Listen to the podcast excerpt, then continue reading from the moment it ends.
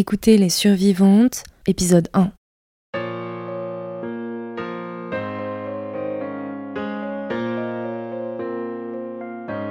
L'objectif de cette série de podcasts est de porter les voix des survivantes de la prostitution. Je remarque que dans les médias et sur les réseaux sociaux, on entend toujours les mêmes personnes nous expliquer que la prostitution est une pratique au pire banale, au mieux épanouissante et empouvoirante pour les femmes. Je ne suis pas de cet avis et je vais tout de suite couper court aux contradictions qui diraient que seules les paroles des concernés comptent, puisqu'en tant que femme, je suis concernée.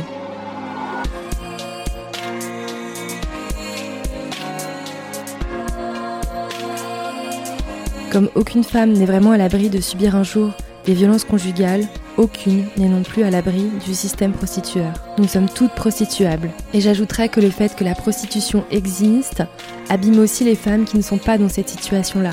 Car tant qu'on considère que c'est normal qu'un homme achète son droit à violer des femmes impunément, alors jamais les autres violences sexuelles ne cesseront. Jamais on ne nous considérera comme des égales.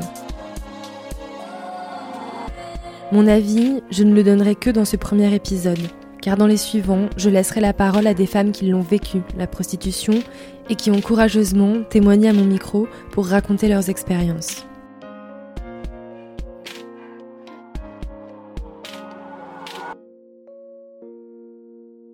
Avant de les écouter, j'avais envie de définir un peu ce sujet. Alors je vais d'abord vous donner quelques chiffres, puis ensuite vous entendrez Maud Olivier, qui était députée PS de l'Essonne au moment où elle a porté cette loi à l'Assemblée nationale en 2016. Elle a gentiment accepté de répondre à quelques questions à ce sujet. Enfin, je vous avais demandé de me poser des questions au sujet de la prostitution sur Instagram. J'ai pris les plus récurrentes et j'y ai répondu. Tout d'abord, commençons par définir ce qu'est la prostitution. Sur le site de la Fondation CEL, dont le but est de lutter contre l'exploitation sexuelle, on peut lire que la définition la plus couramment admise est le fait de livrer son sexe et son corps à autrui contre de l'argent. Mais ça peut aussi être contre des biens comme des logements, des cadeaux, de la nourriture ou en échange d'une reconnaissance dans un groupe. Toujours selon la Fondation CEL, en 2012, à un niveau mondial, l'âge moyen d'entrer dans la prostitution était de 13 à 14 ans. Quand on parle de prostitution, on parle donc également de pédocriminalité. On ne peut non plus pas parler de prostitution sans parler de proxénétisme. Le proxénétisme s'opère à la fois à l'échelle mondiale, à travers d'énormes réseaux de traite, mais aussi à des échelles beaucoup plus moindres. En France, il est défini par l'article 225-5 du Code pénal comme le fait d'aider, d'assister ou de protéger la prostitution d'autrui, le fait de tirer profit de la prostitution d'autrui, le fait d'embaucher, d'entraîner ou de détourner une personne en vue de la prostitution ou d'exercer sur elle une pression pour qu'elle se prostitue ou continue à le faire.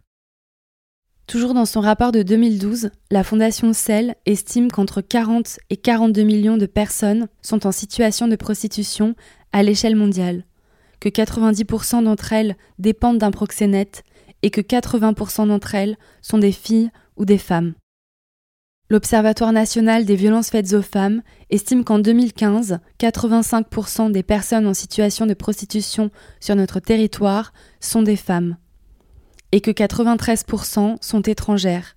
Elles viennent principalement d'Europe de l'Est, d'Afrique de l'Ouest et notamment du Nigeria et de Chine.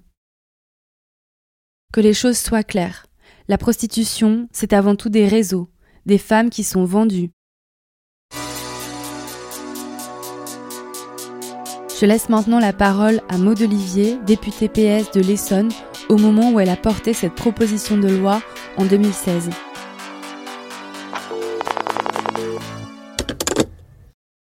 Quand j'ai rencontré des personnes prostituées, j'avais été euh, à Paris, on avait fait une réunion, alors évidemment il y avait nos opposants qui étaient présents, etc. un certain nombre de personnes prostituées des femmes mûres, enfin des femmes. Moi, je, leur posais la question, je dis, mais vous, euh, vous défendez la prostitution en disant que c'est votre moyen de, vivre et que c'est très bien comme ça. Est-ce que vous voudrez que votre fille fasse ça? Et toutes, elles répondaient, mais non, justement, je fais ça pour pas que ma fille le fasse. Donc, elles se, elles se, elles se punissaient elles-mêmes pour apporter du bien-être à, leurs enfants, pour qu'elles puissent faire des études, etc.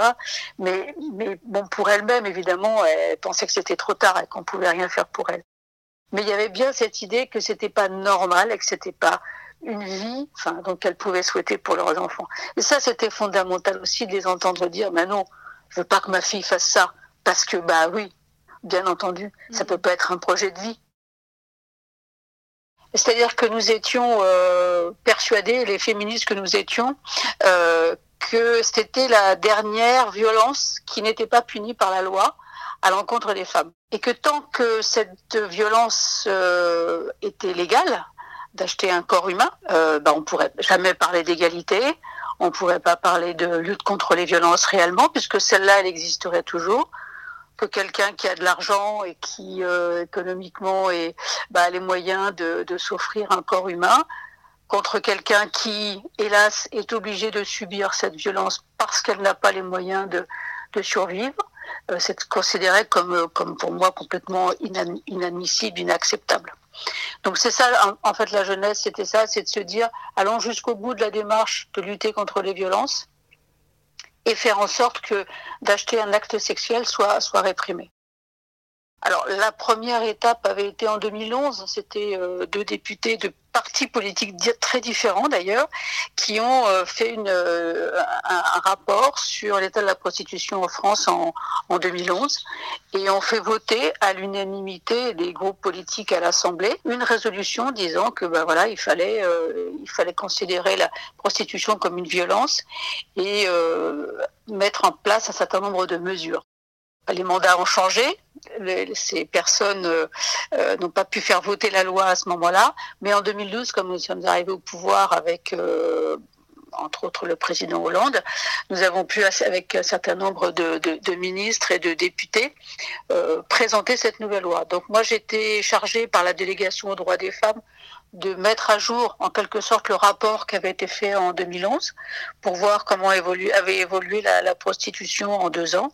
Et en 2013, donc euh, j'ai j'ai sorti un rapport, enfin j'ai fait un rapport avec la délégation droits des femmes et nous avons abouti à une proposition de loi.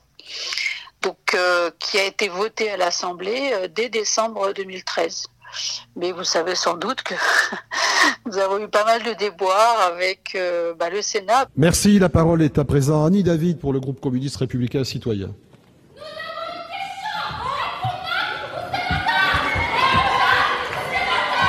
Voilà, des semaines.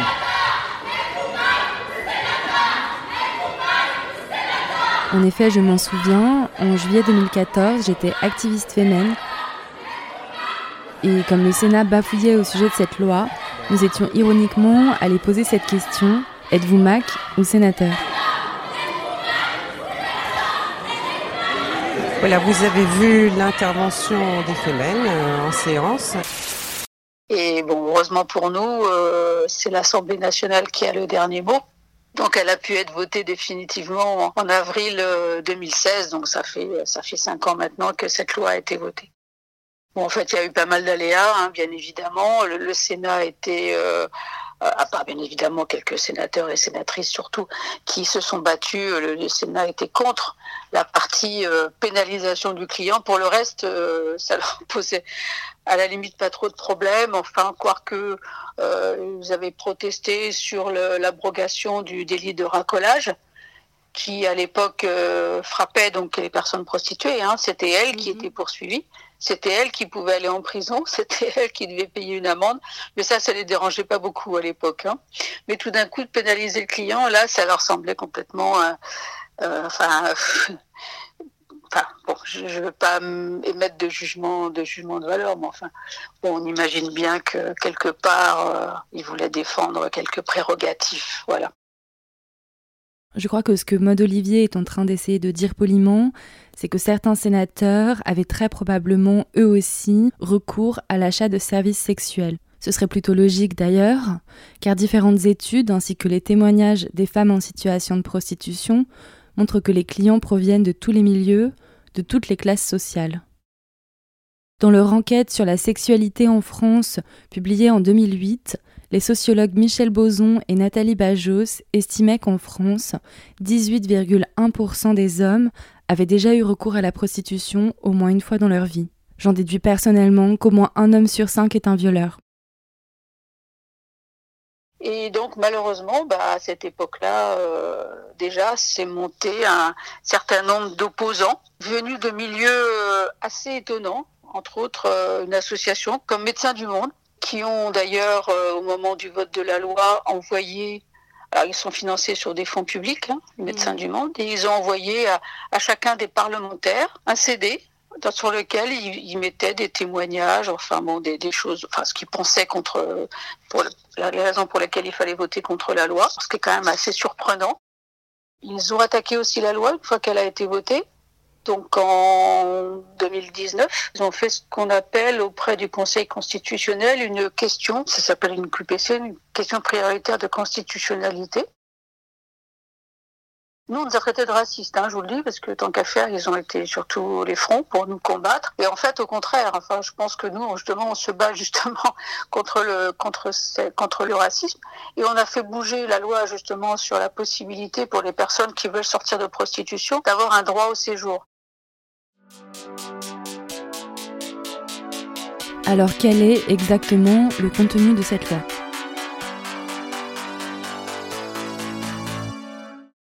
Première des choses, bien évidemment, c'est de lutter contre les réseaux contre les réseaux de traite. Donc il y a des choses qui sont un peu développées, mais ils n'ont pas de moyens suffisants. Hein. La police n'a pas de moyens suffisants pour aller au-delà. Et puis quand les réseaux sont installés à l'étranger, bien évidemment, ils ne tombent pas sous le coup des lois françaises. Donc ça, c'est un petit peu compliqué. Le deuxième pilier qui nous paraissait fondamental, c'était de se dire, bah, nous allons supprimer évidemment des ressources pour des personnes qui se prostituent, donc il faut trouver un moyen de les accompagner, d'un accompagnement social, avec euh, la possibilité, bah, pour celles qui sont étrangères, de travailler, la possibilité d'avoir euh, une aide financière, alors qui est minime, je vous l'accorde. Elle s'appelle la FIS, c'est une aide financière euh, d'insertion de l'ordre de 330 euros, je crois. Bon, évidemment, nous, on avait demandé le RSA, mais on n'a encore pas réussi tout à fait à ça. Pour les associations qui, qui leur proposent des hébergements, ont la possibilité de toucher des, des aides hein, pour l'aide au logement. Il y a de l'accompagnement aussi sur de la formation. Et donc tout ça, j'ai voulu que ce soit mis en place au niveau départemental, parce qu'on ne peut pas demander au niveau d'un État euh, de, de tout organiser sur tous les, les points du territoire. Donc on a créé une commission départementale et donc ces commissions départementales actuellement ne sont pas, au bout de cinq ans, mises en place dans chacun des départements français, alors que c'est la loi. Voilà, donc euh, manque de volonté politique, on va dire.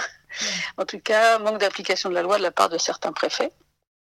Le troisième pilier, ce qui nous paraît fondamental également, c'était la sensibilisation des, des, mineurs, des enfants, à tous les niveaux de l'école, école, collège, lycée. Euh, nous avons introduit dans le code de l'éducation la, la, sensibilisation à la non-marchandisation du corps, euh, le respect du corps, euh, etc. Alors ça, c'est, je crois, on peut dire, quasiment jamais appliqué. Donc ça, c'est quand même un très ennuyeux, surtout quand on voit la prostitution, que la prostitution des mineurs se développe. C'est un vrai souci actuellement, hein, effectivement, euh, euh, dans, les, dans nos quartiers, euh, disons, défavorisés, mais pas seulement d'ailleurs, ce qui se passe vis-à-vis des, des, jeunes.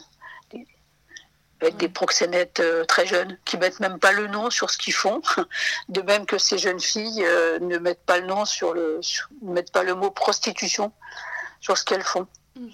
Et enfin, le quatrième et dernier pilier, celui qui a fait couler le plus beaucoup d'encre, qui m'a valu des tonnes d'injures et même de menaces de mort, c'était la, pénalisation du client. Pénalisation du client pour lui faire prendre conscience qu'il n'est pas innocent dans l'affaire, que c'est son argent qui apporte de l'argent au proxénète et au réseau, qu'il est, en étant acheteur d'un corps humain, ben c'est lui qui est le, le principal, euh, comment dire, pourvoyeur de fonds et nous avons mis en place en même temps, et ça je m'en suis inspirée parce que dans mon département, nous avions mis en place déjà pas mal de choses contre la prostitution. Euh, J'avais rencontré le responsable des, des stages pour les conjoints violents. Et donc c'est ce qui m'avait inspiré parce qu'en échangeant avec lui, on avait bien compris tous les deux que les, les, conjoints violents et les clients qui recourent à la prostitution fonctionnent du même sur le même sur le même modèle, c'est-à-dire euh, je paye, je fais ce que je veux, ou c'est ma femme, je fais ce que je veux, je tape dessus, je fais ce que je veux, quoi. Donc c'était ça, ça répondait à la même chose. Et donc on a, j'ai mis en place des stages de sensibilisation à la lutte contre le système prostitutionnel. Donc, c'est des stages qui sont euh, mis en place dans certaines euh, régions de France où euh, les clients, quand ils sont pris sur le fait, eh sont priés de suivre un stage de sensibilisation à leurs frais sur ce que c'est que la prostitution. Quand c'est mis en place, ça fonctionne plutôt bien. Bon, quand c'est mis en place, c'est toujours pareil. Il faut une volonté politique qui n'est pas toujours, toujours là, quoi.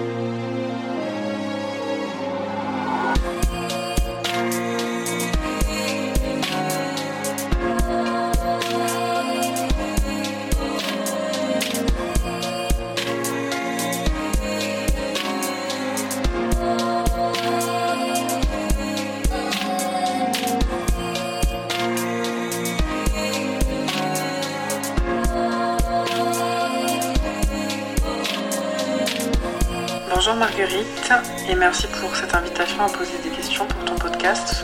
Euh, moi je voudrais te poser une question, je pense que c'est une grande question des gens qui se posent la question de, pencher pour l'abolitionnisme. En tout cas moi c'est mon cas et j'ai l'impression que c'est une question de fond. Est-ce qu'en fait on peut euh, condamner la prostitution comme euh, système? Enfin, qui opprime les femmes et toutes les personnes qui se prostituent, mais euh, soutenir quand même euh, les personnes qui aujourd'hui euh, vivent de la prostitution. Voilà. Merci pour le relais de la question. Alors c'est exactement ce que prévoit la loi de 2016, seulement elle est très peu appliquée.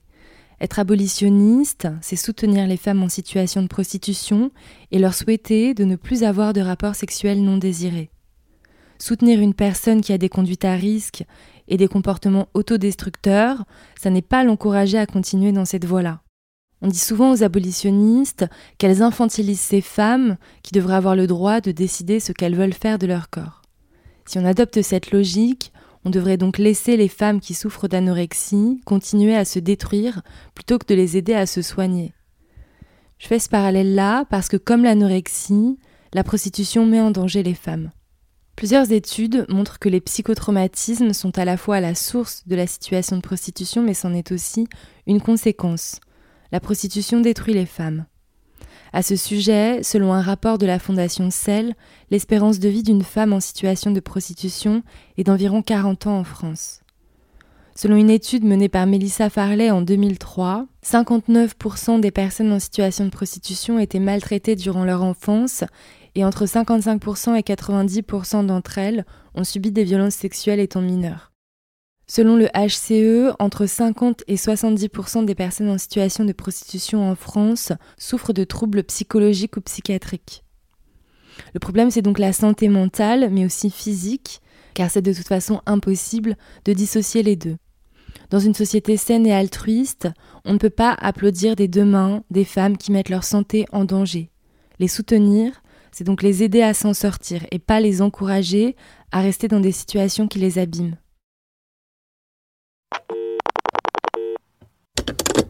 Alors moi en fait je me pose vraiment la question de qu'est-ce qu'il faut faire du coup des femmes qui ont choisi de se prostituer. Parce que même si c'est une infime minorité, ben il y en a quand même. Et je me demande vraiment est-ce que du coup on a le droit de leur interdire de faire ce qu'elles veulent de leur corps? C'est vraiment la question que je me pose. La loi de 2016 n'interdit rien aux femmes en situation de prostitution. Les seuls interdits sont pour les proxénètes et les clients. Les femmes ont le droit de faire ce qu'elles veulent de leur corps, mais les hommes n'ont pas le droit de faire ce qu'ils veulent sur les corps des femmes. Ensuite, la question que tu poses est celle du libre choix. Je considère que dans le cadre de la prostitution, le libre choix est illusoire. Dans une société patriarcale où on apprend aux femmes que c'est normal qu'elles soient des objets de désir et que les hommes puissent jouir impunément de leur corps, dans une société qui romantise les violences que subissent les femmes en disant que les hommes tuent par amour et que les femmes en situation de prostitution sont des filles de joie, dans une société où la pauvreté frappe majoritairement les femmes, se prostituer n'est pas un choix. C'est une forme de contrainte, de pression sexiste, psychologique, morale, économique, matérielle. La meilleure preuve, c'est que 85% des personnes en situation de prostitution sont des femmes et que 99% des clients sont des hommes. Le rapport de domination sexiste est évident.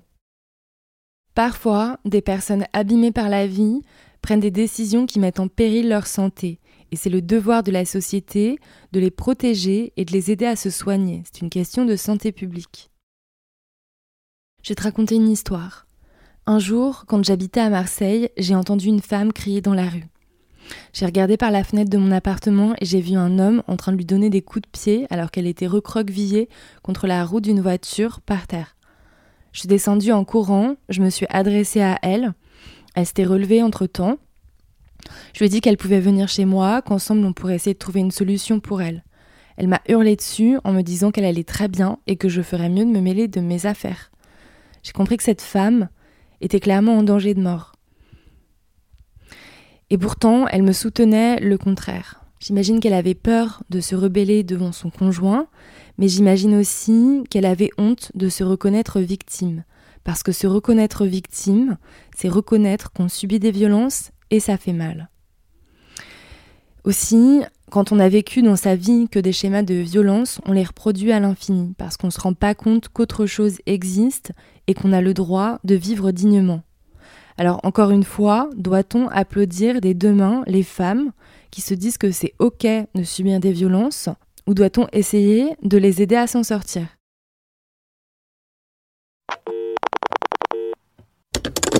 J'aimerais savoir pourquoi tu es pour l'abolition de la prostitution et pas euh, pourquoi tu n'envisages pas plutôt une conception plus réglementée de celle-ci avec la mise en place de maisons closes par exemple? Les femmes en situation de prostitution qui disent le choisir consentent. Consentir signifie accepter, accorder quelque chose à quelqu'un. C'est pourquoi je trouve que le mot consentement est souvent employé à mauvais escient.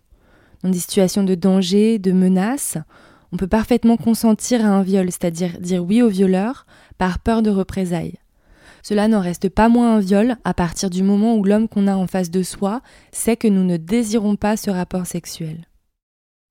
Les clients de la prostitution savent pertinemment que les femmes à l'intérieur desquelles ils se masturbent ne les désirent pas, sinon elles ne demanderaient pas d'argent pour ça que ces rapports sexuels entre guillemets aient lieu dans un bois, à l'arrière d'une voiture ou dans une maison close, cela ne change rien.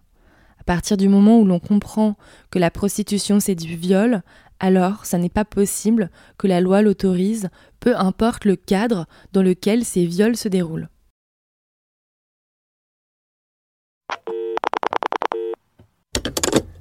Quand on interdit quelque chose, les gens se débrouillent toujours pour l'obtenir. Donc les hommes pour avoir accès à ce à quoi ils ont accès depuis la nuit des temps. Et euh, les femmes, euh, les femmes de cette génération qui ont été matrixées depuis tant de générations et qui n'ont pas d'autre choix que de vendre leur corps pour euh, se nourrir, ne vont-ils pas trouver une autre solution? En rapport toujours avec l'exploitation des corps, qui serait encore pire que la prostitution Et est-ce que ce ne serait pas encore une fois les femmes qui paieront les conséquences? J'ai peur que l'abolition euh, de la prostitution mène à quelque chose d'encore pire pour les femmes. En fait, l'argument que tu me donnes là, c'est le même que celui des personnes qui disent que la prostitution existera toujours parce que c'est le plus vieux métier du monde. Or, la prostitution n'est pas un métier, c'est une violence. Nous devons donc tout faire pour que cette violence cesse. Et ce n'est pas parce qu'elle existe depuis des millénaires que nous devons l'accepter. L'inceste et les féminicides existent aussi depuis des millénaires. Si l'on suit la logique de ton raisonnement, la loi n'a même plus de raison d'exister. Pourtant, moi, je pense qu'elle est importante, puisque sa fonction, c'est de définir un ensemble de règles pour que nous puissions vivre correctement en société c'est d'établir une définition commune du mal et du bien qui permet notamment de protéger des droits fondamentaux comme le respect et l'intégrité physique des personnes. Et ça n'est pas parce que les hommes passent leur vie à transgresser ces règles que nous devons les abandonner. Évidemment, tout le monde ne respecte pas toujours la loi. Les prisons sont remplies d'hommes, n'est-ce pas? Et beaucoup d'hommes libres devraient être en prison puisque seulement 1% des violeurs sont condamnés. Mais je crois en la puissance symbolique des lois et au fait que la menace d'une sanction est quand même dissuasive pour ces hommes. Peut-être que je me trompe, mais je crois que ta question sous-entend aussi le fait que l'existence de la prostitution servirait de soupape pour contrôler les comportements criminels des hommes, pour éviter qu'ils ne fassent encore pire, si c'est possible de faire pire. Beaucoup de personnes développent cet argument, le fait que l'existence de la prostitution permet de faire baisser le nombre de viols. C'est faux. C'est faux déjà parce que la prostitution, c'est du viol, et parce que tant que la pornographie et la prostitution existeront et seront banalisées, les hommes continueront à considérer que les femmes sont des objets sexuels et que c'est normal de faire de nos corps des champs de bataille. Dans ces conditions, les hommes n'arrêteront jamais de nous violer.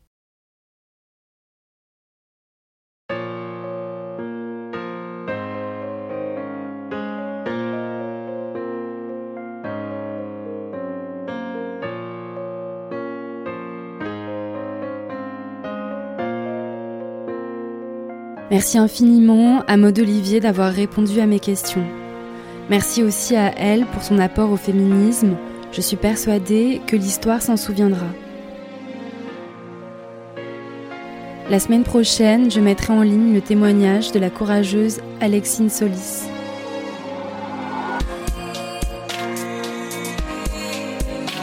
En attendant, je vous embrasse toutes, les abolitionnistes et celles qui ne le sont pas, J'espère que vous prendrez conscience, en écoutant cette série de podcasts, que les abolitionnistes ne sont pas contre les femmes, que les abolitionnistes ne sont pas putophobes, que nous défendons simplement la dignité des femmes.